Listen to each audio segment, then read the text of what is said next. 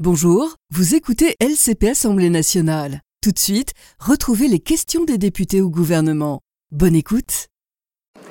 La première question va être posée par le groupe Rassemblement national, par l'intermédiaire de Monsieur Roger Chudeau. Oui. Merci. Merci Madame la Présidente. Madame la Ministre de l'Éducation nationale, ma question porte sur la carte scolaire du premier degré. Tout comme vos 15 glorieux prédécesseurs, vous affirmez que l'enseignement des fondamentaux est la priorité des priorités. Votre prédécesseur le plus bref, désormais Premier ministre, déclare avec de mâles accents que l'éducation est la mère des batailles.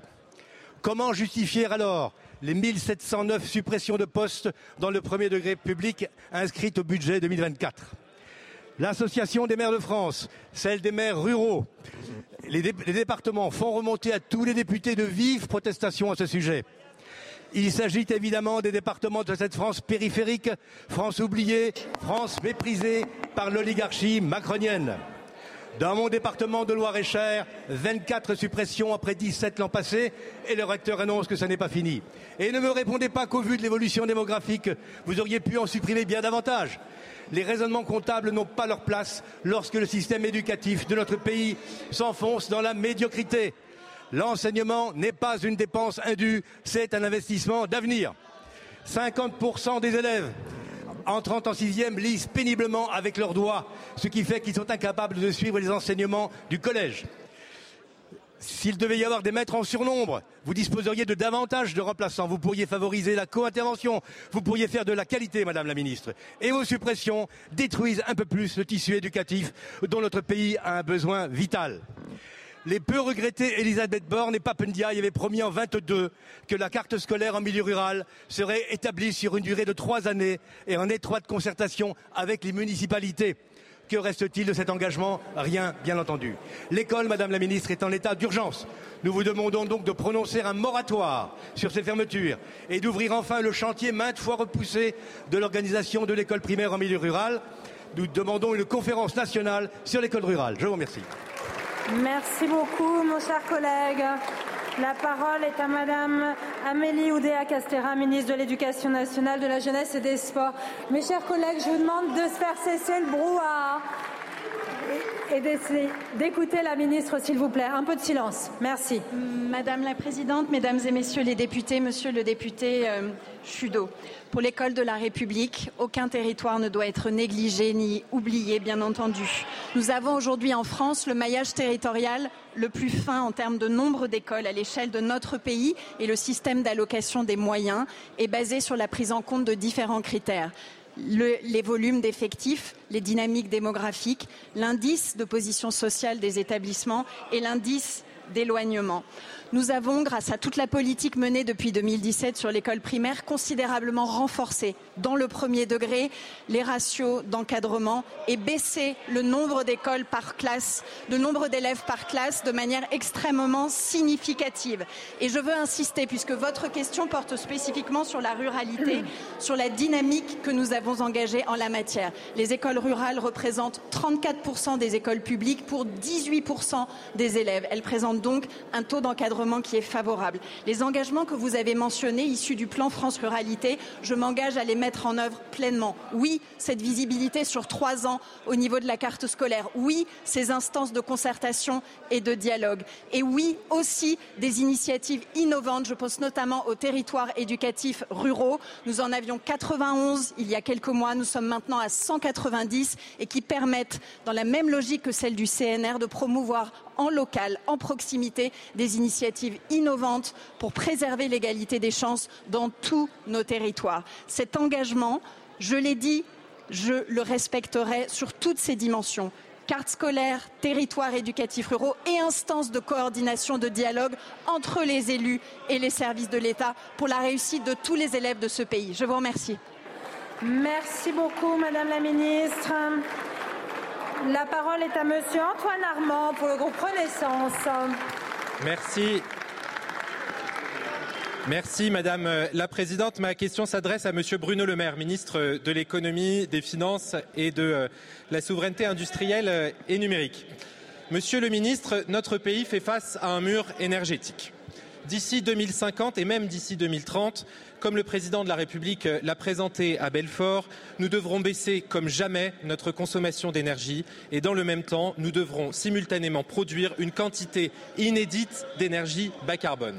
Sobriété, énergie renouvelable et nucléaire. Il s'agit d'un défi immense.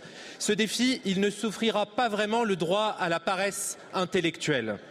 Il ne souffrira pas les incohérences incorrigibles de ceux pour qui l'urgence serait écologique tous les jours, mais qui refusent tous les jours la première source d'énergie bas carbone en France, le nucléaire. Ce défi ne souffrira pas non plus les postures, les postures des patriotes du dimanche, ceux qui défendent la France, nous disent-ils, sauf sauf quand il s'agit d'installer des énergies renouvelables qui réduisent la dépendance au gaz russe. Ce mur, c'est le défi industriel de notre temps. Et nous nous réjouissons que l'industrie retrouve, que l'énergie retrouve le giron du ministère de l'industrie, comme nous l'avions recommandé dans la commission d'enquête que j'ai menée avec euh, mon collègue Raphaël Schellenberger. Nous aurons besoin de panneaux solaires, nous aurons besoin d'éoliennes, nous aurons besoin de centrales et d'infrastructures énergétiques en Europe pour que la transition soit aussi la réindustrialisation que vous avez lancée, Monsieur le Ministre, que vous poursuivez depuis 2017 contre vents et marées, en baissant les impôts, en simplifiant notre droit, en créant des emplois sur notre territoire. Aussi, Monsieur le Ministre, pouvez-vous préciser le calendrier et les modalités de la stratégie énergétique que vous comptez poursuivre pour notre pays. Je vous remercie. Je vous remercie. La parole est à Monsieur Bruno Le Maire, ministre de l'économie, des finances et de la souveraineté industrielle et numérique. Merci Madame la Présidente, Mesdames et Messieurs les députés, Monsieur le député Antoine Armand. Le défi français, il est simple, c'est produire plus d'électricité décarbonée dans les années qui viennent. C'est un défi considérable parce que de ce défi, et notre capacité à le relever dépend notre capacité à réindustrialiser le pays, à attirer de l'intelligence artificielle, à développer de nouveaux secteurs économiques, à développer l'industrie automobile, à développer l'industrie aéronautique. Il faut doubler la production d'électricité décarbonée en France pour la passer de 27% du mix à plus de 50% d'ici 2050. Qu'est-ce que ça suppose? D'abord, nous appuyer sur nos atouts stratégiques. Et le premier de nos atouts stratégiques, vous l'avez parfaitement dit, ce sont les réacteurs nucléaires. Nous avons engagé la construction de six nouveaux EPR avec une première livraison d'ici 2035 et d'autres pourraient suivre si les besoins étaient justifiés. Deuxième chose, c'est accélérer le développement des énergies renouvelables, que ce soit le solaire, l'éolien, l'éolien offshore ou l'éolien onshore et bien entendu l'utilisation des barrages qui mériteraient d'être mieux utilisés. Votre région le sait parfaitement, c'est un des enjeux majeurs. Enfin, le troisième volet de notre stratégie, il a été rappelé très clairement par le président de la République dans son discours de Belfort, c'est économiser l'énergie, faire preuve de davantage de sobriété, faire preuve de davantage d'efficacité, récupérer l'énergie des secteurs industriels pour pouvoir la réutiliser sur le chauffage d'un certain nombre de communes. C'est avec cette stratégie simple clair, lisible, volontariste, plus d'électricité, plus de nucléaire, plus d'énergie renouvelable, plus de sobriété, plus d'efficacité, que la France occupera la place qui lui revient, la première économie décarbonée en Europe à horizon 2040. Merci beaucoup, Monsieur le Ministre. La parole est à Madame Sabrina Sebailly pour le groupe écologiste. Monsieur le Premier ministre, nous revenons de Rafah à l'initiative de notre collègue Éric Coquerel. Vous le savez, c'est le seul point d'entrée de l'aide humanitaire dans la bande de Gaza. Nous avons pu y voir des kilomètres de camions interdits d'entrée par Israël, avec souvent un gâchis considérable de denrées. Sept ambulances seulement peuvent passer par semaine pour évacuer les blessés. Une ambulance par jour pour plus de 66 000 blessés et pour plus de 2 millions de Gazaouis n'ayant plus accès aux soins, qu'ils soient blessés, malades ou handicapés. Une ambulance par jour pour l'unique hôpital encore en service de la bande de Gaza, où les personnels sur place décrivent des conditions effroyables. Le médecin français Raphaël Pitti, en opération à Gaza jusqu'hier, n'avait jamais vu de telles conditions, de tels massacres de civils dans aucun conflit armé. Alors que l'offensive israélienne a été reconnue comme représentant un sérieux risque génocidaire par la Cour internationale de justice, quel est le devoir de la France? Est-il du devoir de la France de poser fièrement, comme l'a fait votre ministre hier, avec un dirigeant d'extrême droite responsable de plus de 27 000 morts, dont plus de 5 000 enfants, en lui demandant simplement le respect des frontières de 67 est-il du devoir de la France de ne pas condamner l'offensive aveugle et démesurée israélienne ayant rasé 90% des infrastructures civiles d'un des territoires les plus densément peuplés au monde? Est-il du devoir de la France de remettre en cause le financement de l'Agence des Nations Unies, l'UNRWA, seule capable aujourd'hui de secourir la population civile dans l'enclave, alors même que plusieurs de nos pays voisins, comme l'Espagne ou l'Irlande, ont augmenté leur soutien Monsieur le Premier ministre, le devoir de la France est d'être du côté de la dignité et de l'humanité. C'est d'être du côté des opprimés, de poursuivre l'héritage international chiracien, celui qui nous disait Tant que les Palestiniens devront s'accommoder d'une existence au rabais, les frustrations et l'amertume l'emporteront. Le devoir de la France, c'est la demande d'un cessez-le-feu immédiat et permanent. Dans une enclave on tue à huis clos, le devoir de la France, c'est de refuser toutes les colonisations car il n'est pas plus grand comme droit que celui de pouvoir jouir et vivre sur ses propres terres. Monsieur le Premier ministre, soyez à la hauteur de notre histoire. Merci. La parole est à Madame Priska Tevno, porte-parole du gouvernement et ministre chargée du renouveau démocratique. Merci euh, Madame la Présidente. Madame la députée euh, Sébaï, je vous prie d'excuser le ministre des Affaires euh, étrangères, Stéphane Séjourné, qui est actuellement au Liban pour la dernière étape de sa tournée diplomatique dans la région après s'être rendu en Égypte, en Jordanie, en Israël et dans les territoires palestiniens. Les messages et les objectifs du déplacement du ministre sont clairs. Rappeler les devoirs de la France Condamnation sans ambiguïté des actes terroristes du Hamas et demande de libération immédiate de l'ensemble des otages. Un cessez-le-feu durable pour euh, que cesse effectivement l'enjeu humanitaire sur place, avec sur le volet humanitaire consolider et accroître l'aide, y compris médicale. Sur le volet politique, notre objectif est constant et à rappeler, œuvrer vers une sortie de crise avec une solution politique à deux États la France est prête à poursuivre ses efforts humanitaires. Notre contribution à la plateforme de soutien présente en Égypte a permis notamment l'envoi de 1000 tonnes de fret larguées à Gaza grâce à une coopération efficace.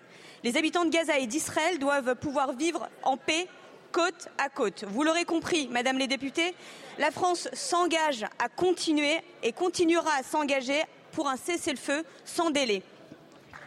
Je vous remercie, Madame la Ministre. La parole pour le groupe La France Insoumise est à Monsieur Éric Coquerel. Monsieur le ministre, nous nous sommes rendus ce dimanche à Rafah avec plusieurs parlementaires. Nous avons été porter un message de paix, le cessez-le-feu permanent et immédiat, assorti de la libération des otages. Nous y avons rencontré les six médecins humanitaires français sortis de Gaza ce lundi. Je vais me donner ma voix à l'un d'eux, Raphaël Pitti. Il parle de rues et de trottoirs sans un mètre carré de libre parce que deux millions de personnes qui ont fui le nord de Gaza bombardé, puis le sud de Gaza bombardé à son tour, sont désormais massés sans aucun abri dans un espace prévu pour en accueillir 200 000. Il décrit leur hôpital, le sol à peu près intact, comme un chaos sanitaire. Un tiers des patients sont des victimes des bombardements et des snipers israéliens. Il le certifie, il n'a vu parmi eux que des civils. Ceux qui arrivent là sont une minorité capables de se traîner jusqu'à là, les autres meurent dans la rue. Le reste sont des pathologies, infections, qui, faute de médicaments, deviennent mortelles. Raphaël Pitti a été maintes fois en Syrie et en Ukraine, a été médecin militaire. Il n'a jamais vu pareil désastre. Il dit aussi il y a pire que tuer un homme, c'est lui enlever sa dignité. Ici, il dit il y a que 27 000 morts, il y a 27 000 morts et 2 millions d'êtres humains privés de leur dignité. Quand on demande que pensez-vous du risque génocidaire énoncé par la Cour de justice internationale? Les six répondent en même temps le génocide est en cours. Dans un mois, l'interrogation ne sera de toute façon plus de mise car l'UNRWA, la seule institution humanitaire administrative présente, pourrait s'arrêter faute de financement. Pour Raphaël Pitti, si l'UNRWA s'arrête, la population est condamnée.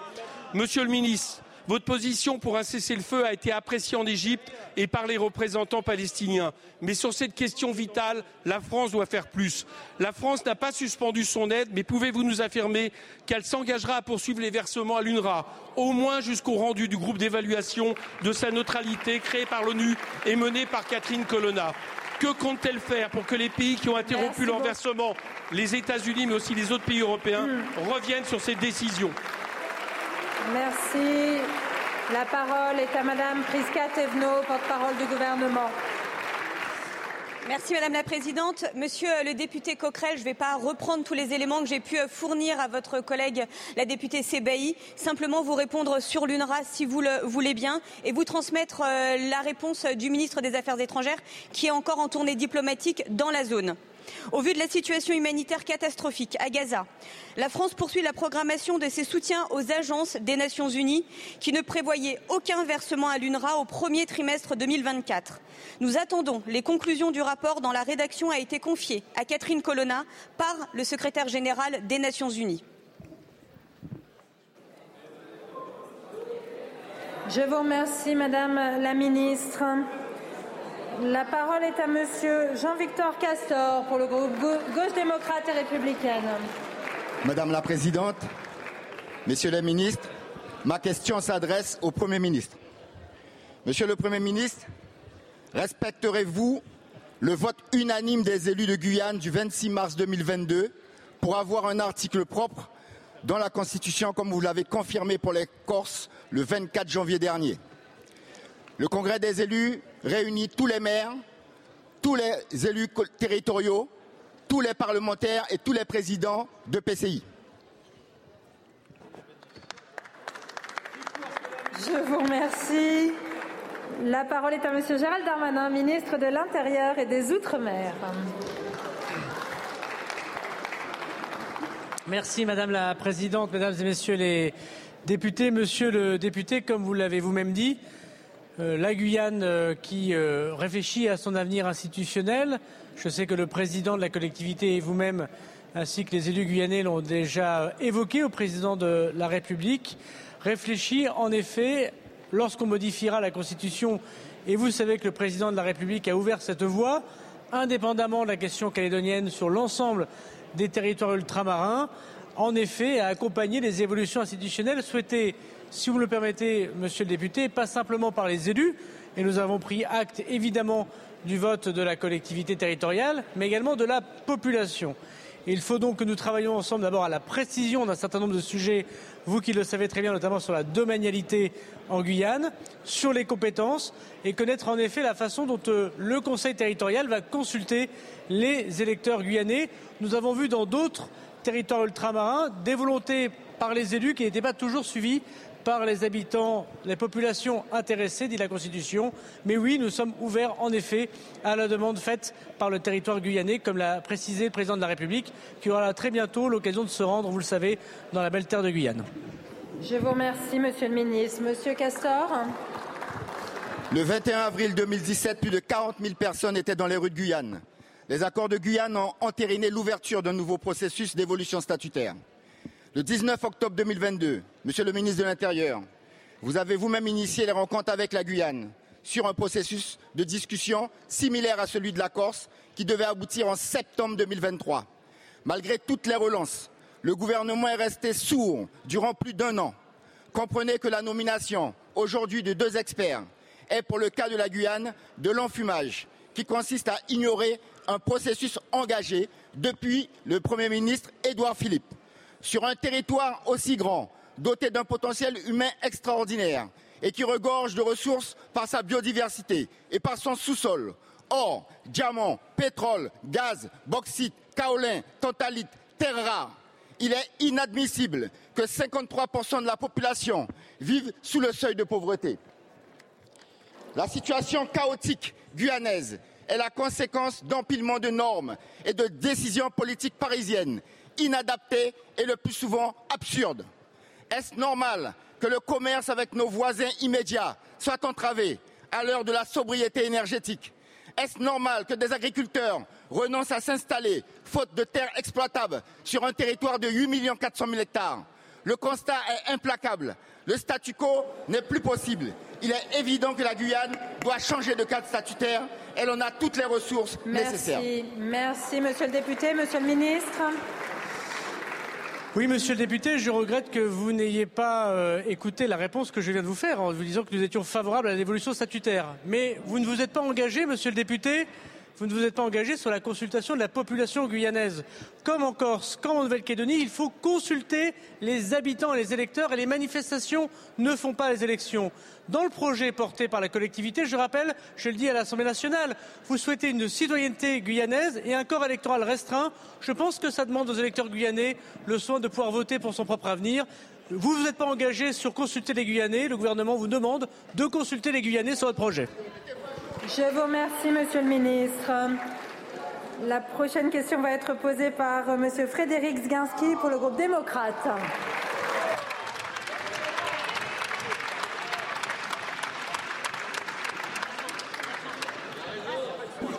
Madame, merci Madame la Présidente, Monsieur le Premier ministre, Mesdames et Messieurs les ministres, chers collègues. Ma question s'adresse à Monsieur Marc Fesneau, ministre de l'Agriculture et de la Souveraineté alimentaire. Vous avez pris une décision difficile mais nécessaire concernant la suspension du plan Ecofito la semaine dernière. Évidemment, la réduction de l'utilisation de produits phytosanitaires doit rester une priorité. Cependant, il est également impératif d'accompagner nos agriculteurs dans cette voie. Il est impensable de les laisser sans solution tant qu'un traitement alternatif ne sera pas disponible. La transition vers une agriculture plus durable et plus respectueuse de l'environnement passe par une modification en profondeur des pratiques agricoles mais cela nécessite un vrai soutien à l'innovation pour trouver des alternatives aux produits de synthèse. Je pense en particulier aux solutions de biocontrôle qui font appel à des mécanismes naturels. Ces alternatives aux pesticides sont à la fois efficaces et respectueuses de la santé des sols, des écosystèmes et des populations. Or, il est urgent de soutenir financièrement cette filière. 10 millions d'euros par an sont d'ores et déjà prévus pour des projets de recherche et de déploiement. Il faut amplifier cet effort pour que la R&D et les expérimentations s'accélèrent et que des solutions alternatives soient trouvées pour tous les usages. En parallèle, il est nécessaire d'alléger les procédures d'homologation particulièrement longues, complexes et parfois décourageantes pour nos jeunes entreprises françaises qui se lancent dans le biocontrôle. Nous avons la chance d'avoir des sociétés françaises leaders en matière d'innovation dans le domaine de biosolutions et du biocontrôle. Je pense notamment à Immunrise Biocontrol, présente dans ma commune de Cestas. Il est impératif de les soutenir pour conserver notre avance et travailler ainsi à la reconquête de notre souveraineté alimentaire. Ainsi, Monsieur le Ministre, pouvez-vous nous dire quels sont les leviers que le gouvernement compte activer pour favoriser le développement de solutions alternatives françaises et ainsi accompagner les agriculteurs vers la transition écologique tout en maintenant leur compétitivité? Je vous remercie. Je vous remercie. La parole est à Monsieur Marc Fesneau, ministre de l'Agriculture et de la Souveraineté alimentaire. Merci Madame la Présidente, Mesdames et Messieurs les députés, Monsieur le député Sginski. Euh, deux éléments de réponse. Le premier sur euh, le plan Ecofito, on a décidé effectivement de le mettre en pause pour quelques semaines, le temps d'analyser deux choses. La première, c'est la question des indicateurs. Euh, nous avons besoin d'un indicateur qui reflète bien les efforts qui sont faits par l'agriculture et qui ne soit pas un processus de découragement de ceux qui essaient de trouver des alternatives ou de sortir des produits qui sont les plus à risque. Puis deuxième élément, des mesures de simplification pour éviter les surtranspositions. Je pense en particulier au registre numérique et s'inspirant d'ailleurs des travaux qui ont été menés euh, par le député Propotier et le député Descrozaille dans le cadre de leur commission d'enquête sur euh, pourquoi Ecofito ne va pas aussi loin qu'on l'espérait à l'époque en 2009. Deuxième élément, deuxième élément, les alternatives, parce que c'est ça sur lequel il faut travailler. Il y a différents types d'alternatives avec des produits phyto ou avec des outils de biocontrôle ou de biostimulants. Vous dire euh, que nous avons travaillé, il y a déjà un programme, vous l'avez évoqué, qui est en cours sur ces sujets-là. On a deux sujets. Le premier, c'est que l'innovation doit pouvoir s'accompagner d'une rapidité sur les homologations. Donc on a besoin d'accélérer le fait qu'une fois qu'on a trouvé une innovation, elle puisse se déployer soit en expérimentation, soit en généralisation. Et là aussi, il faut travailler au niveau national et au niveau européen pour que dès lors qu'on a trouvé une alternative, on puisse très rapidement la mettre à disposition des agriculteurs. C'est un élément évidemment central. Cette innovation doit pouvoir aller, comme on dit, dans les cours de ferme. Et puis le deuxième sujet, c'est les moyens qu'on doit y consacrer. Je lancerai dans quelques semaines ou quelques jours avec ma collègue euh, Sylvie Retailleau euh, un programme dans le cadre de France 2030 qui vise à, à encourager les biostimulants et les outils du biocontrôle, doté de 60 millions d'euros donc 42 millions d'euros de fonds publics, il y aura 18 millions de fonds privés, parce qu'on a besoin que les firmes puissent rentrer dans la logique pour accompagner les solutions dont ont besoin les agriculteurs. La transition, ça ne doit pas être une punition. La transition, ça doit être des moyens, des objectifs et de l'accompagnement. Et c'est ce qu'on met sur la table sur ces sujets-là. Merci beaucoup, Monsieur le Ministre. La parole est à Monsieur Fabrice Brun pour le groupe Les Républicains.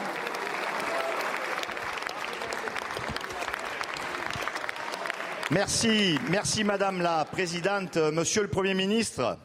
Les tracteurs sont tout juste rentrés dans les fermes de France et déjà, les déclarations contradictoires des membres de votre gouvernement fusent dans le plus grand désordre. Si vous pensez avoir berné les agriculteurs ou avoir acheté leur silence, vous faites là une grave erreur. Soyez conscients que sans traduction de vos paroles en actes d'ici le salon de l'agriculture, le retour de manivelle sera terrible. Terrible pour notre agriculture et notre alimentation, terrible pour notre économie, qui ne résisterait pas à l'agglomération de toutes les colères après sept ans de fracturation macroniste. Oui, les agriculteurs veulent vivre dignement de leur métier. Plus de rémunération, moins de charges, moins de normes, avec un cap clair, pas d'interdiction sans solution. Stop à la surtransposition à la française. Arrêtez d'emmerder les agriculteurs et les éleveurs français. Contrôlez plutôt les rayons et les containers. On n'en peut plus de cette concurrence déloyale de ces produits qui ne respectent pas les mêmes normes que nous. Juste échange, réciprocité des normes, exonération de charges sur la main-d'œuvre saisonnière et permanente, choc de simplification, réparation de l'injustice des retraites agricoles, prédation, GNR, écophyto, application stricte de la loi Egalim, les solutions existent. C'est d'abord et toujours, avant tout, une question de volonté politique. Comme pour l'eau, qu'il faut stocker l'hiver pour l'utiliser l'été, partout où c'est possible, et pas au cas par cas, selon le bon vouloir de votre administration. C'est du bon sens paysan, comme les 60 propositions de notre livre blanc. Alors, Monsieur le Premier ministre, serez-vous au rendez-vous des promesses tenues au Salon de l'agriculture Vous êtes attendu au tournant. Je vous remercie, mon cher collègue. La parole est à Monsieur Marc Fesneau, ministre de l'Agriculture. Merci Madame la Présidente, Mesdames et Messieurs les députés, Monsieur le député Brun. Vous avez fait la liste des sujets que nous avons mis nous-mêmes sur la table et ne croyez pas ne croyez pas que nous considérions ni le Premier ministre, ni le Président de la République, ni les membres du gouvernement que nous ayons, fini avec cette crise.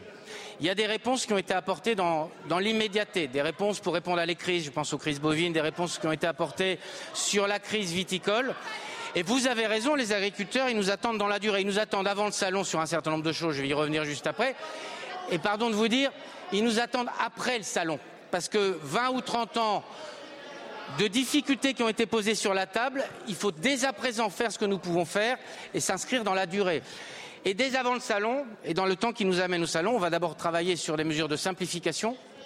Nous avons dès à présent un certain nombre de mesures qui ont été posées, qui ont été posées et indiquées par le Premier ministre sur les délais de recours, sur les procédures qui sont trop lourdes. Et puis nous faisons un travail avec les organisations professionnelles euh, départementales, avec sous l'égide des préfets, pour regarder tout le champ de simplification qu'on doit ouvrir. Et croyez-moi, la sédimentation depuis des dizaines d'années est très grande. Et donc on va avancer comme ça. Et puis on va avancer sur les autres sujets. Je pense au sujet européen. On a besoin de continuer.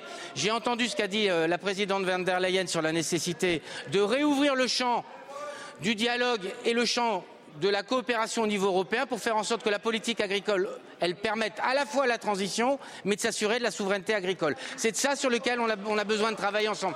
Donc on a des mesures de court terme des mesures autour de l'installation. Ça sera traduit autour du projet de loi d'orientation et d'avenir agricole qui sera présenté avec un calendrier qui permettra, un calendrier qui permettra d'ici le mois de juin que les deux lectures puissent être faites à l'Assemblée nationale et au Sénat. C'est ça le calendrier. Je suis sûr que vous apporterez votre contribution pour à la fois engager la transition mais engager aussi la volonté de souveraineté que nous partageons, je le crois. Merci beaucoup, Monsieur le Ministre. La parole est à Monsieur Arthur Delaporte pour le groupe socialiste.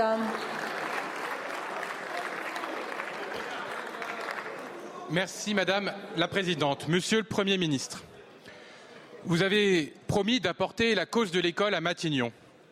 Mais de quelle école parlez-vous?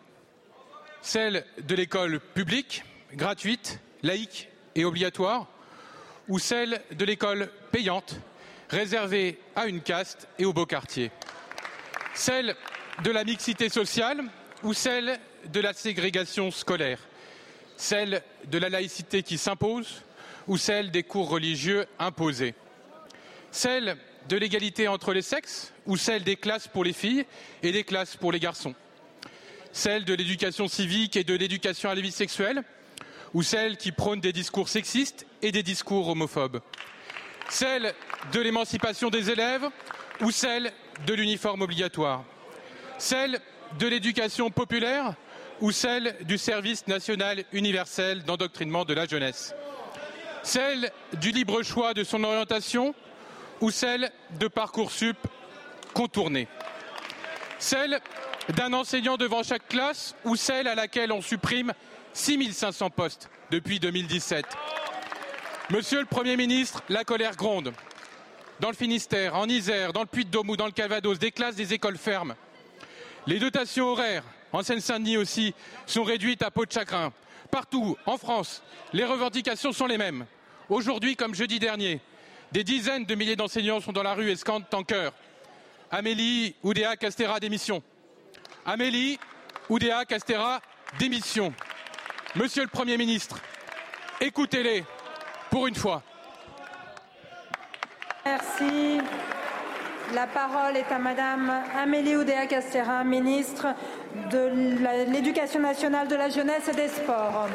Monsieur le, Monsieur le député de la Porte, opposer l'école publique à l'école privée, c'est vraiment une guerre d'un autre âge. Et qu'il est juste hors de question de raviver. Depuis la loi Debré de 59, sous la présidence du général de Gaulle, les unes cohabitent avec les autres liberté de l'enseignement et qualité du service public de l'éducation. 50% des familles ont fait le choix à un moment ou à un autre de mettre au moins un de leurs enfants dans l'école privée. Mais ce que je, veux vous exprimer, c'est la volonté qui est la nôtre, illustrée par la mobilisation de 60 effectifs d'inspection supplémentaires pour nous assurer que l'école privée est au rendez-vous de ses obligations en matière pédagogique, en matière financière, en matière administrative, sur le plan du respect des valeurs de la République et tout particulièrement de la laïcité mais aussi, monsieur le député, en matière de mixité sociale et scolaire, où le secrétariat général de l'enseignement catholique a pris des engagements vis-à-vis -vis de nous, dont nous nous assurerons de la bonne mise en œuvre. Ça veut dire un meilleur suivi sur les conditions d'accès aux établissements privés. Ça veut dire plus de transparence sur ces conditions d'accès. Ça veut dire une amélioration du taux de boursiers. C'est tout ce dispositif-là dont nous voulons nous assurer de l'effective mise en œuvre parce que nous voulons faire réussir toutes les écoles de ce pays. Donc ce protocole qui date de mai 2023, assorti de moyens spécifiques, nous ferons en sorte qu'il y ait le bon niveau d'exigence l'école privée mérite des moyens, ni plus ni moins que la juste allocation que le niveau d'élèves qui y sont scolarisés, à savoir 17% dans notre pays, avec une prise en compte de l'indice de position sociale des établissements, requiert. Faire réussir tous les élèves de notre pays, toutes les écoles de notre pays. Merci beaucoup, Madame la Ministre. Monsieur Delaporte. Madame la ministre, la guerre scolaire, c'est vous qui la ravivez. Ce n'est pas nous, c'est vous qui employez ces termes, c'est vous qui refusez de vous expliquer, c'est vous qui refusez de démissionner, c'est vous qui n'assumez pas, c'est vous qui insultez les enseignants, c'est votre bilan, c'est celui de votre gouvernement. Maintenant, écoutez les enseignants. Merci. La parole est à Monsieur Guy Bricou pour le groupe Lyot. Merci Madame la Présidente. Ma question s'adresse à Madame la Ministre de l'Éducation nationale. Élu du Cambrésis, dominante rurale, j'ai assisté à de nombreuses cérémonies de vœux. Les maires me font part de beaucoup de difficultés à gérer leur commune, mais dans presque toutes les communes, la fermeture, les maires, j'ai entendu les maires vouloir rénover ou construire une école, projeter leur commune dans l'avenir. Or, nous venons d'apprendre dans l'ensemble du pays la fermeture de nombreuses classes, 29 dans ma circonscription qui s'ajoutent à celle de l'année dernière. Réduire à une seule classe une école dans un village, c'est condamner à terme l'école. L'école, c'est la vie du territoire, c'est le lien indéfectible de la nation avec ses enfants. Or, notre classement au plan mondial ne fait que dégringoler. Certes, nous ne pouvons nier une décrue démographique, mais elle existe depuis 2017. Or, de 2017 à 2022, les classes ont été maintenues grâce, c'est le terme utilisé, à des dispositifs. Pourquoi brusquement, à partir de 2022, fermer drastiquement les classes? Au contraire, nous estimons que cette situation doit être l'opportunité de diminuer le nombre d'élèves par classe, d'autant plus que les dédoublements et le plafonnement des classes ont fait leurs preuves. Votre choix a-t-il été de supprimer des postes dans le premier et le second degré? Un choix auquel nous nous sommes opposés au groupe Lyotte lors des deux derniers budgets, notamment par un amendement de notre collègue Béatrice Descamps, avant que ne tombe le 49-3. Nous ne pouvons nier qu'il y a une concertation avec le DAZEN et les IEN. Je les en remercie, mais ils ne font qu'appliquer les instructions du ministre.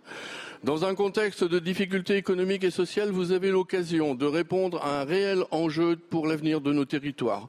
Aussi, comment comptez-vous mettre en place une politique publique efficace contre les fermetures de classes en général et quelles réponses pouvez-vous apporter aux parents et enfants touchés par de nombreuses fermetures? Merci beaucoup, mon cher collègue. La parole est à Madame Amélie Oudéa-Castera, ministre de l'Éducation nationale, de la jeunesse et des sports.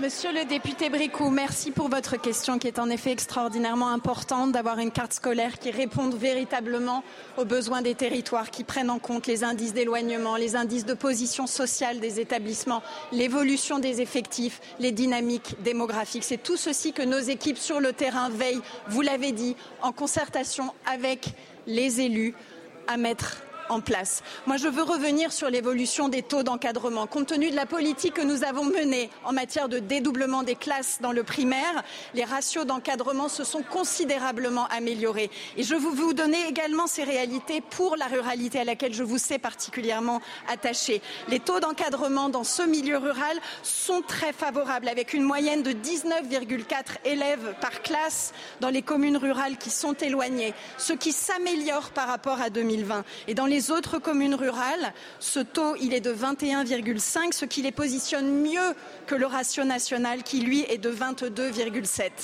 Simplement, nous sommes à certains moments obligés de procéder à certaines fermetures de classes. Les écoles peuvent être performantes, mais si le nombre d'enfants est trop réduit pour une classe donnée, c'est toute l'émulation qui est remise en cause et la capacité de progression de nos enfants. Tous les professeurs vous le diront.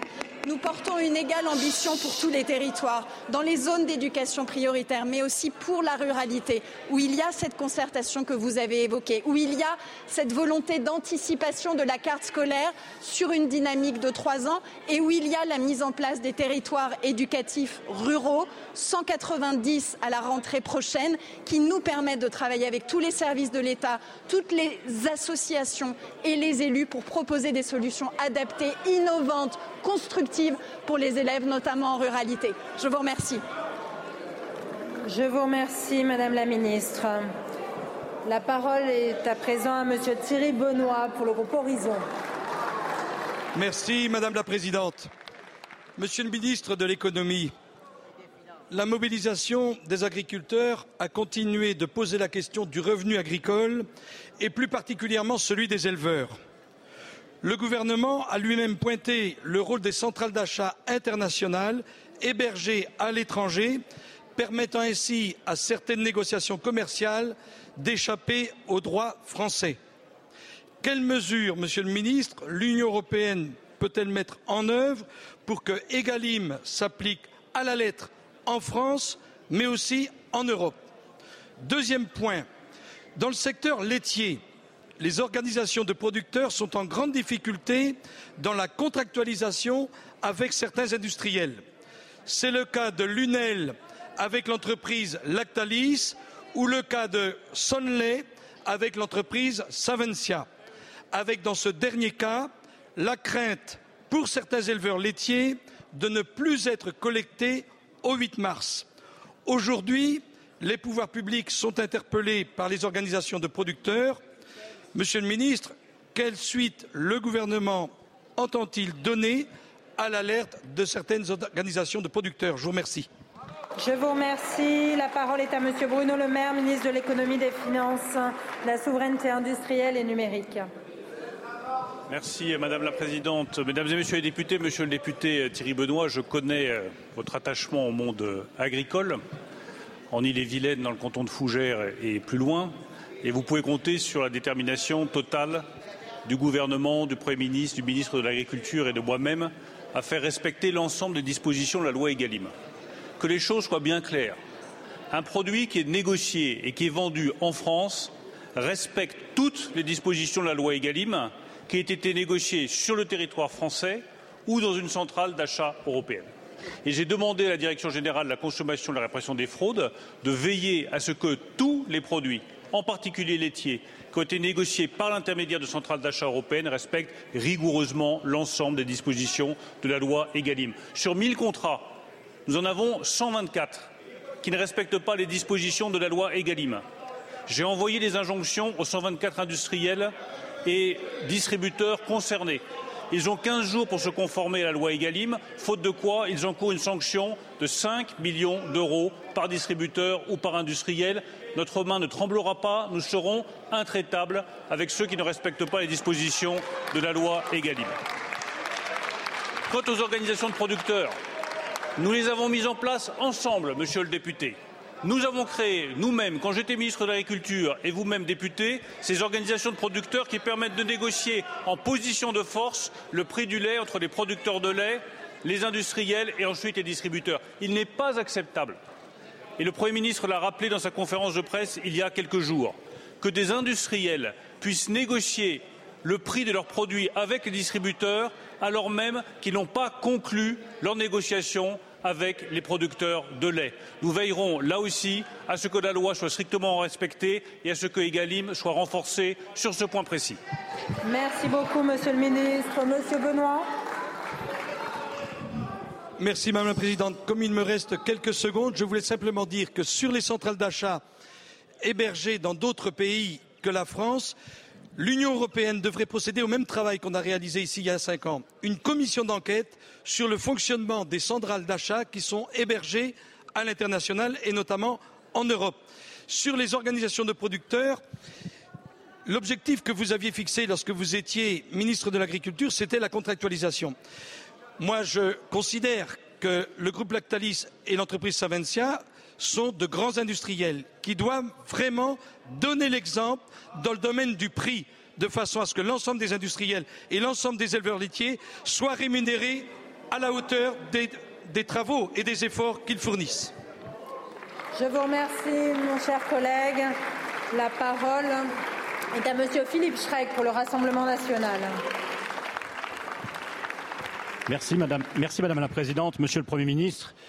Ma question s'adresse à Monsieur le ministre de l'Intérieur et des Outre-mer. Monsieur le ministre, permettez-moi de vous rappeler des chiffres que vous connaissez, car il s'agit des chiffres communiqués la semaine dernière par votre ministère. En 2023, les homicides ont progressé de 5%. En 2023, les coups et blessures volontaires ont progressé de 7%.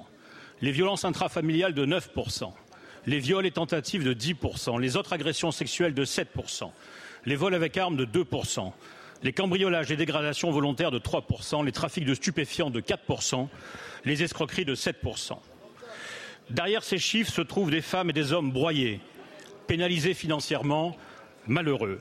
Plus que des statistiques, vos chiffres sont des marqueurs du deuil, de la souffrance et de la peur. La hausse de la délinquance, notamment violente, est constante, quasiment à sens unique et touche tous les territoires. Les chiffres sont têtus et ceux qui considèrent que la France n'est pas un coupe-gorge refusent de voir la réalité que vivent les Français. Monsieur le ministre, à l'approche des Jeux Olympiques, avez-vous conscience que l'insécurité n'est pas un sentiment Et quelles actions entendez-vous mettre en œuvre pour casser la courbe de la délinquance? Je vous remercie. La parole est à Monsieur Gérald Darmanin, ministre de l'Intérieur et des Outre-mer. Merci Madame la Présidente, Mesdames et Messieurs les députés. Monsieur le député, je partage bien évidemment que l'insécurité n'est pas un sentiment, mais qu'il faut lutter contre l'insécurité avec euh, toute euh, son énergie. Et je regrette que vous n'ayez pas eu un mot pour les policiers et les gendarmes qui se battent euh, tous les jours. Sans doute que ça ne vous arrange pas. Sans doute que vous ne souhaitez pas les, les soutenir. Et moi, je veux dire que je suis fier d'être euh, à leur tête depuis bientôt 4 ans parce que je sais qu'il faut un travail quotidien. Je prends l'exemple de votre département, monsieur le député. Dommage que vous n'ayez pas cette vision locale de vos chiffres de la délinquance et de vos policiers. Vous auriez souligné qu'il y a 143 policiers de plus depuis deux ans dans votre département et que dans le département du Var, c'est moins 28 de vols de véhicules, moins 6% de vols avec armes, moins 11% de vols violents. Mais sans doute ce qui vous intéresse, ce sont les choses négatives, il faut évidemment les combattre. mais vous n'avez pas signé nationalement l'intégralité des chiffres. Quand on dit la vérité, on n'a dit pas à moitié. Pour la première fois, moins 10% de violence dans les transports, moins 8 de vols violents.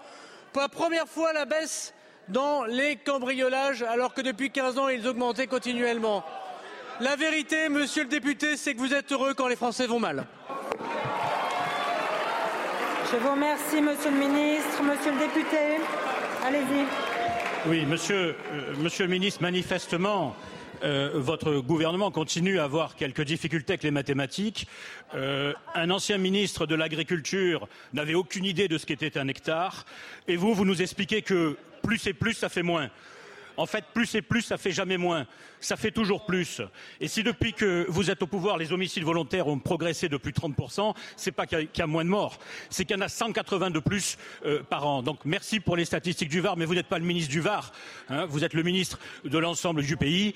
Euh, et euh, les Français, malheureusement, chaque semaine, chaque année, sont victimes de la politique désastreuse que vous menez avec l'actelage que vous formez, que vous formez avec le garde des Sceaux. Je vous remercie.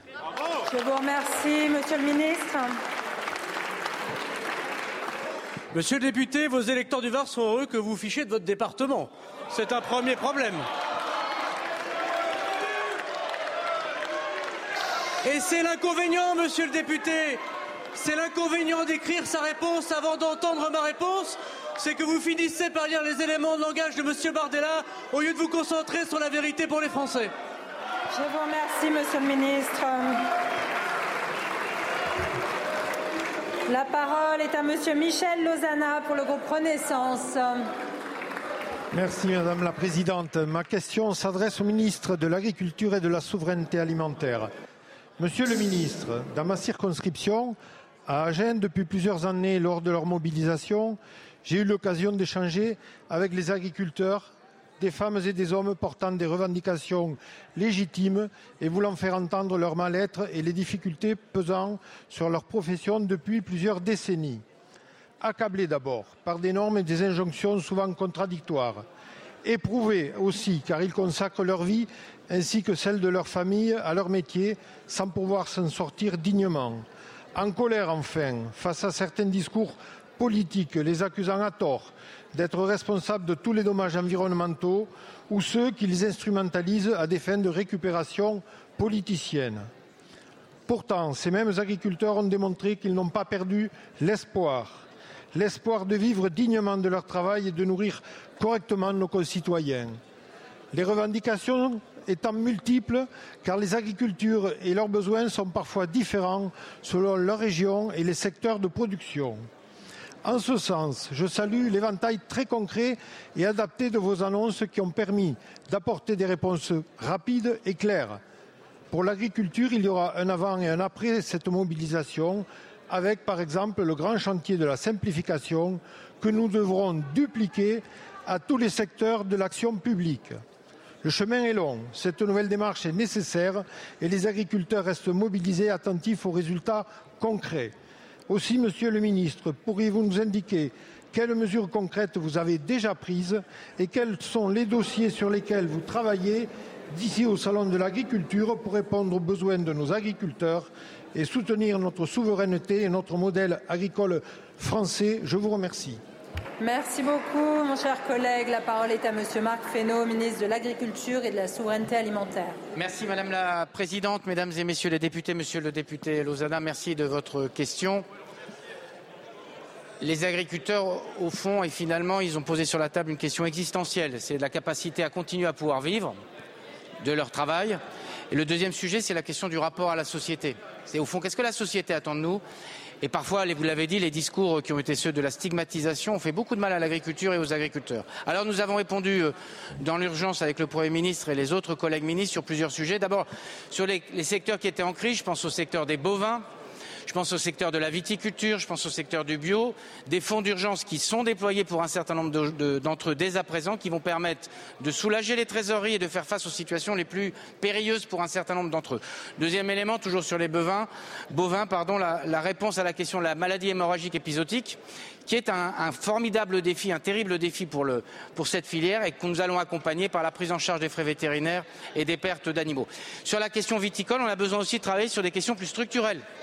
Et c'est le travail que nous faisons avec la filière et que nous avions commencé il y a plusieurs semaines et plusieurs mois pour faire en sorte que, par la restructuration du vignoble, nous puissions mieux répondre aux besoins et à la demande et répondre aux défis lui aussi formidables et importants de euh, la surproduction viticole, ce que nous avons aujourd'hui euh, sous les yeux, c'est ça et la, la vérité. Donc c'est les mesures structurelles. Et puis des mesures de simplification, le Premier ministre les a annoncées, des mesures de simplification autour des procédures, je pense à l'élevage et à l'eau, sur lesquels, avec mon collègue euh, Christophe Béchu, on a travaillé très rapidement dès la semaine dernière, enfin il y a une dizaine de jours déjà, pour regarder tout ce qu'on pouvait faire pour accélérer les processus, les processus, simplifier les processus et les rendre plus lisibles pour les agriculteurs. Et puis nous avons un travail de moyen et long terme, poursuivre la simplification, travailler au niveau de l'Union européenne. On a besoin d'interroger la PAC dans son fondement de souveraineté et de transition. Et c'est bien ça la question qui est posée à la fois par les agriculteurs français et les agriculteurs européens. C'est le travail que nous avons encore à mener devant nous, la simplification, la transition et la compétitivité. Merci beaucoup, Monsieur le Ministre. La parole est à Madame Marianne Maximi pour le groupe La France Insoumise. Merci Madame la Présidente. C'était une enfant. Elle avait 15 ans. Elle s'appelait Lily. La semaine dernière, elle s'est donné la mort dans sa chambre d'hôtel où elle a été placée par l'aide sociale à l'enfance. Je voudrais que notre Assemblée lui rende hommage et apporte son soutien à ses proches, aux éducateurs qui font du mieux qu'ils peuvent dans un contexte d'effondrement de la protection de l'enfance.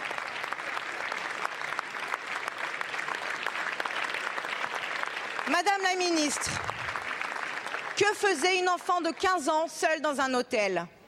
Ne me répondez pas que c'était un hôtel, pas un hôtel, mais un centre d'hébergement pour mineurs. Même conventionné avec les départements, les hôtels restent des hôtels, des lieux inadaptés pour les enfants, notamment les plus vulnérables. L'État connaissait la dangerosité de ce type de placement. Anthony, Jess, Nour, tous sont morts dans ce type d'hébergement. En 2019, l'inspection générale des affaires sociales a alerté sur les dangers bien identifiés, dont l'isolement et l'exposition au trafic et à la prostitution. En 2022, notre Assemblée a voté pour, interdire les placements en hôtel, qu'il ne soit plus possible sans accompagnement éducatif renforcé. Que s'est-il passé depuis? Rien. Le décret d'application n'est jamais paru. Une dizaine d'autres d'ailleurs, non plus. La loi de 2022 est l'une des lois les moins appliquées de tout le premier quinquennat d'Emmanuel Macron. Cette non-application dit beaucoup du mépris social qui entoure le devenir des enfants placés. Pourtant, ces enfants ont des droits, L'État lui-même a envers eux des devoirs. Quand tu casses, tu répares, nous dit le Premier ministre. Mais qui va réparer la protection de l'enfance que le gouvernement laisse s'effondrer? Qui va réparer les familles qui n'ont pas trouvé d'aide quand elles en avaient besoin? Qui va réparer les vies d'enfants brisées par des parcours chaotiques en protection de l'enfance? Qui va réparer des professionnels en souffrance et à bout de souffle? Face à une protection de l'enfance en ruine, il nous faut commencer dès maintenant à prendre des mesures fortes. Madame la ministre, quand comptez-vous interdire les placements en hôtel? Pas les aménager ni les encadrer, les interdire. Merci beaucoup. La parole est à Madame Priska Thévenot, porte-parole du gouvernement. Merci Madame la Présidente, Madame la députée euh, Maximi. Au nom euh, du gouvernement, permettez-moi euh, à mon tour d'apporter euh, tout mon soutien aux proches de Lily, mais également aux professionnels touchés par cette disparition tragique. Une cellule psychologique a été mise en place pour apporter tout le soutien nécessaire à l'équipe éducative dévouée ainsi qu'aux autres jeunes de l'établissement. Une enquête est en cours et permettra de faire toute la lumière sur ce drame absolu. Je vous réponds au nom de la ministre du Travail, de la, Santé et de, la Solidarité qui est actuellement au Sénat. La loi Taquet du 7 février 2022, euh, qui a fait suite à un travail approfondi de plusieurs mois avec tous les professionnels concernés et les départements de France et les parlementaires, a permis que la parole de l'enfant soit davantage prise en compte et mieux prise en compte. Cette loi qui est mise en œuvre, oui, un certain nombre de décrets d'application étaient déjà publiés, mais d'autres étaient en attente. Et donc je vous annonce aujourd'hui que le décret précisant les conditions d'interdiction de la prise en charge en hôtel vient d'être signé par le Premier ministre. Le gouvernement souhaite poursuivre le dialogue avec le, les départements sur les conditions de mise en œuvre de la loi Taquet pour toujours mieux protéger les jeunes de l'ASE. Nous euh, le devons à tous ces enfants qui n'aspirent qu'à une chose, vivre comme tous les autres. Merci. Je vous remercie, Madame la Ministre. La parole est à Monsieur Meyer Habib pour le groupe Les Républicains. Merci Madame la Présidente, Monsieur le Premier ministre. Quatre mois après les pogroms du 7 octobre, la France rend demain un hommage national à ses 42 enfants massacrés par les djihadistes du Hamas. Enfin, Avidan, Valentin, Karine, Ruth, Naomi, Sigal, Céline, Elia et les autres. 42 Français parmi les 1200 civils massacrés, décapités, brûlés. Ces femmes violées puis tuées devant leur famille, leurs corps profanés et exhibés comme des trophées. Je regrette par ailleurs que les familles des dizaines de soldats franco-israéliens tombés en héros ne soient pas conviés à cet hommage. Mais je pense surtout aux 136 otages détenus en ce moment dans les geôles djihadistes, au bébé Kfir, un an, et à toutes ces femmes violées en permanence. Mais comme je le craignais, après la compassion, la sidération vient le temps des accusations de l'inversion de la charge et même de la nazification d'Israël. Au grand cirque de la haie, l'Afrique du Sud, régime corrompu, criminogène, place l'État juif sur le banc des accusés dans un simulacre de procès qui déshonore la justice internationale. Le monde doit comprendre, 80 ans après la Shoah, que le peuple juif n'ira plus jamais à l'abattoir sans réagir. Cette guerre a été imposée à Israël. C'est un acte de justice et non de vengeance. Pendant ce temps, l'extrême gauche est à Rafah pas un mot pour les otages. Elle vient pour soutenir l'agence de l'ONU impliquée directement dans les pogroms et dont il faut définitivement cesser le financement. Comble de l'indécence et de la provocation, ils seront là demain. Qui imagine Bousquet, Papon, Forisson participer à l'hommage annuel de la rafle du Veldiv Car c'est cela dont il s'agit. Monsieur le Premier ministre, je suis le député de ces familles qui ont écrit au, président de la République. Elle ne veut pas des porte-paroles du, du Hamas demain. La France ne peut balayer leurs émotions et leur colère. Oui, l'indignité existe, elle rôde près de Marianne et y dépose ses tumeurs. De grâce qu'ils aient un sursaut de décence et d'humanité envers les victimes pour ne pas s'imposer à, l'hommage. Pas aux invalides en ce temps républicain, Monsieur le Premier ministre. Pourquoi les avoir invités? Pourquoi ne pas dresser, comme par le passé, pour d'autres, un cordon sanitaire avec les antisémites qui font l'apologie du terrorisme et distillent la haine du juif? Merci. La parole est à Madame Priska Tevno, porte-parole du gouvernement. Merci Madame euh, la Présidente. Monsieur le député, permettez-moi euh, de vous répondre au nom euh, du gouvernement. Il y a quatre mois, le 7 octobre 2023, des vies ont été violemment arrachées par la folie terroriste. Le 7 octobre 2023, l'horreur surgissait à nouveau dans le quotidien des Israéliens. Le 7 octobre 2023 commençait l'inéluctable souffrance des familles, des proches et des blessés. Le 7 octobre 2023, une attaque terroriste des plus barbares a été menée par le Hamas contre l'État d'Israël, contre des Israéliens, contre des Français, contre des Juifs. Monsieur le député, par-delà nos divergences politiques, il y a des moments qui nous appellent collectivement à la hauteur. L'hommage national voulu par le président de la République fait partie de ces moments. Demain, nous devons nous souvenir ensemble des noms et des visages de celles et ceux qui ont été arrachés à leur famille. Si le protocole prévoit euh, d'inviter tous les responsables politiques, chacun, chacun appréciera l'opportunité ou non de sa présence, puisque les familles se sont exprimées. Je tiens ici une nouvelle fois à dire que justifier le terrorisme, c'est accepter qu'il frappe à nouveau. Je vous remercie, Madame la Ministre. La parole est à Monsieur Lionel Tivoli pour le Rassemblement national. Madame euh, la Présidente, mes chers collègues, ma question s'adresse à Bruno Le Maire, ministre de l'économie. Monsieur le ministre, après l'augmentation du tarif du gaz en janvier qui fait suite à la fin du bouclier tarifaire, une nouvelle augmentation à compter du 1er juillet, voilà le terrible cadeau d'anniversaire que vous offrirez aux Français pour célébrer les un an de la fin des tarifs réglementés.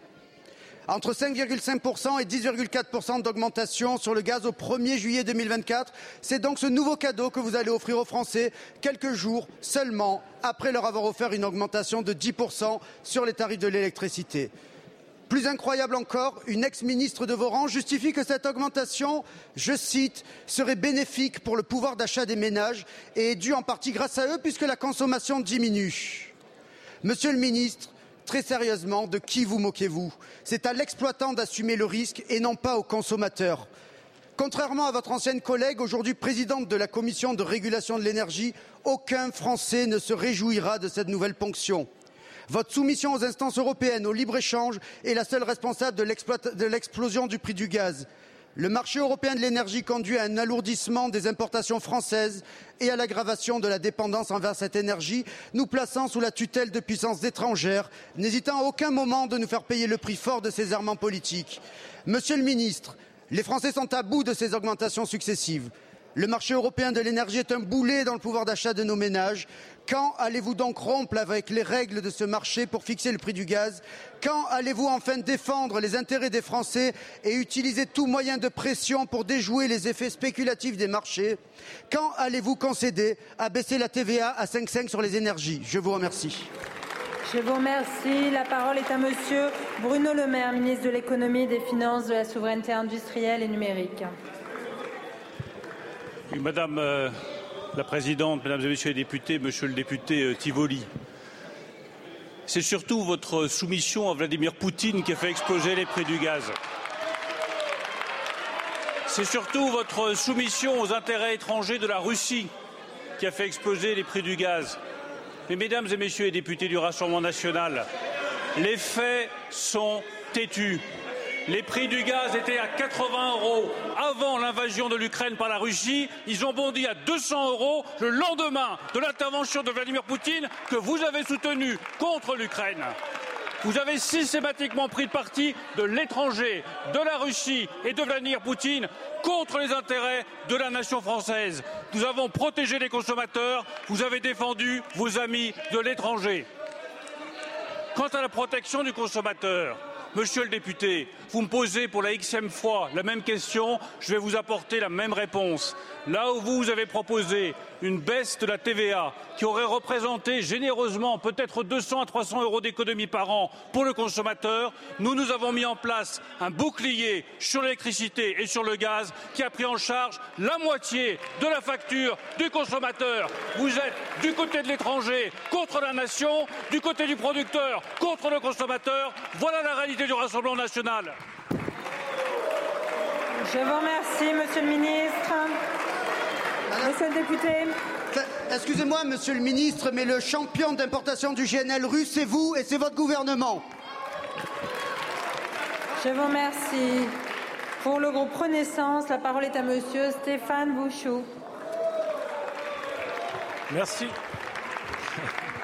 Merci Madame la Présidente. Ma question s'adresse à Monsieur Christophe Béchu, ministre de la Transition écologique et de la cohésion des territoires. Monsieur le ministre, aujourd'hui, cela fait 16 jours que les pêcheurs du golfe de Gascogne sont à quai.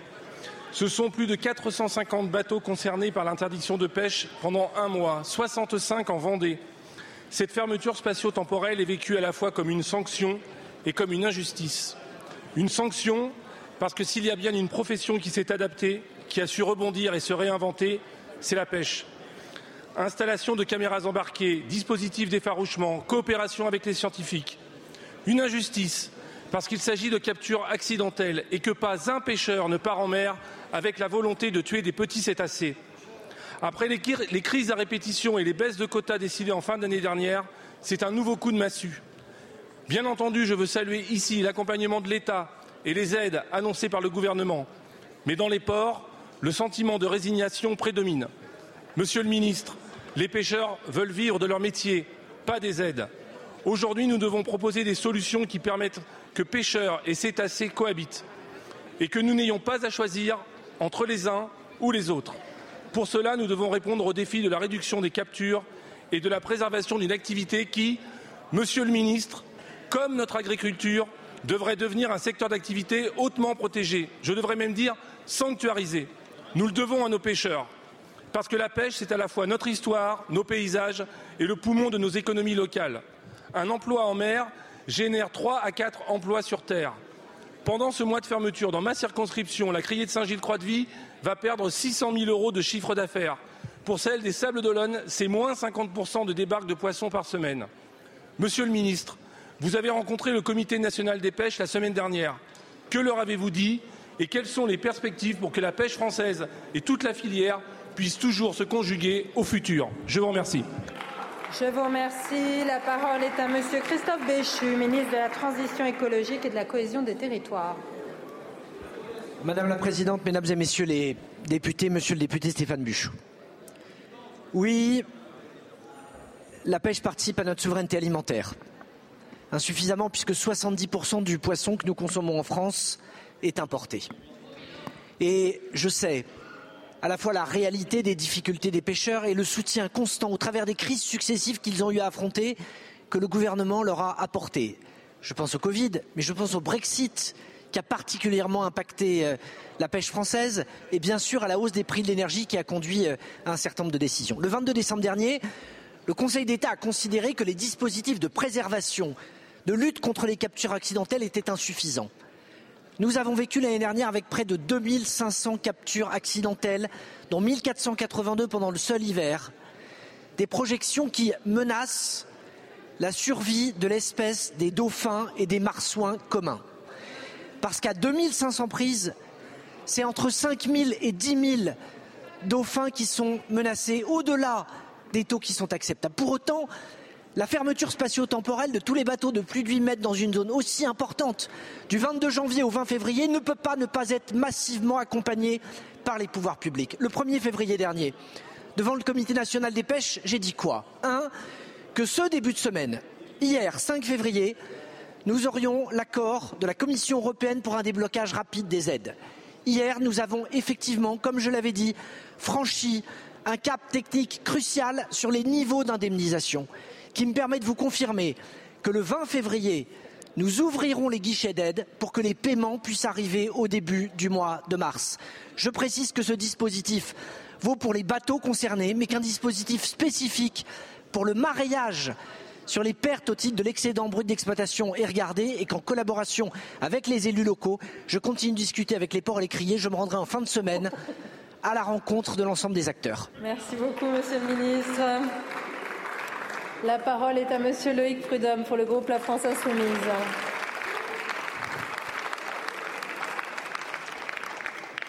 Madame la Présidente. Monsieur le Premier ministre, vous déclariez ici, il y a une semaine, avec assurance, vouloir faire rimer climat et croissance. C'était votre dernière trouvaille. Vous avez appelé ça l'écologie à la française. Aujourd'hui, c'est votre ami le pétrolier Vermillon qui va inaugurer ce nouveau concept. C'est avec votre bénédiction qu'il s'apprête à faire de nouveaux forages autour du bassin d'Arcachon. Ce projet est la définition parfaite du mot incohérence. Madame Borne déclarait en juillet 2022 vouloir faire de la France la première grande nation industrielle à s'émanciper des énergies fossiles. Les experts du GIEC disent que tout nouveau projet d'extraction est incompatible avec un réchauffement de la planète à moins de 1,5 degré. Mais vous, vous regardez passif la possible ouverture de huit nouveaux puits de pétrole au cœur de la forêt de la Thèse de Buc en Gironde. Ironie cruelle, cette forêt usagère pense encore les plaies des incendies dévastateurs de l'été 2022. Vos arguments, je les connais. Mieux vaut du pétrole local que du pétrole importé. C'est donc ça, l'écologie à la française, que vous nous vantiez ici même la semaine dernière. Polluons, oui, mais polluons français. Détruisons la biodiversité, mais détruisons français. Vous aurez ainsi la fierté cocardière d'avoir dépassé les dernières limites planétaires avec un désastre bleu, blanc, rouge. Alors, je vous le demande solennellement, Monsieur le Premier ministre, pour répondre de vos engagements passés, pour répondre à l'urgence climatique, pour répondre aux citoyens et citoyennes qui seront mobilisés contre ce projet dimanche prochain à Bordeaux. Allez-vous faire prévaloir la protection de l'environnement et la lutte contre le changement climatique avant les intérêts financiers? Allez-vous, sans tergiverser, exiger l'interdiction de ces nouveaux forages en pleine forêt? Je vous remercie. La parole est à Monsieur Christophe Béchu, ministre de la Transition écologique et de la cohésion des territoires.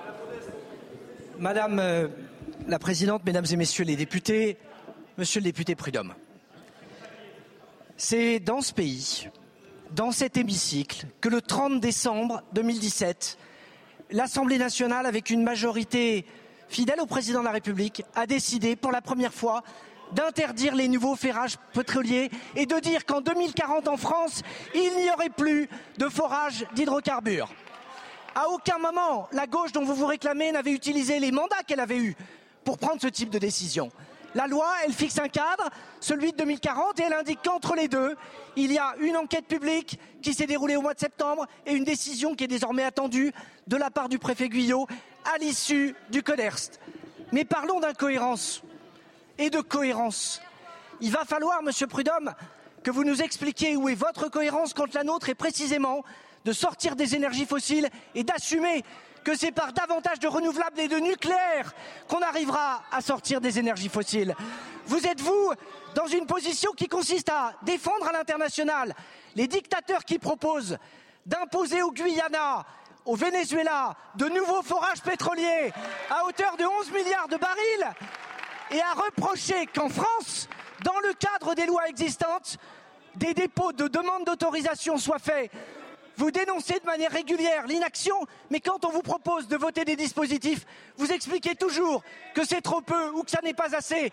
Soutenez la transition écologique à la française, assumez la relance du nucléaire, faites en sorte de nous accompagner sur les énergies renouvelables, sortez de votre confort et de vos postures, parce qu'en la matière, il va être temps que vous alliez forer de nouvelles idées que celles que vous tentez de nous recycler.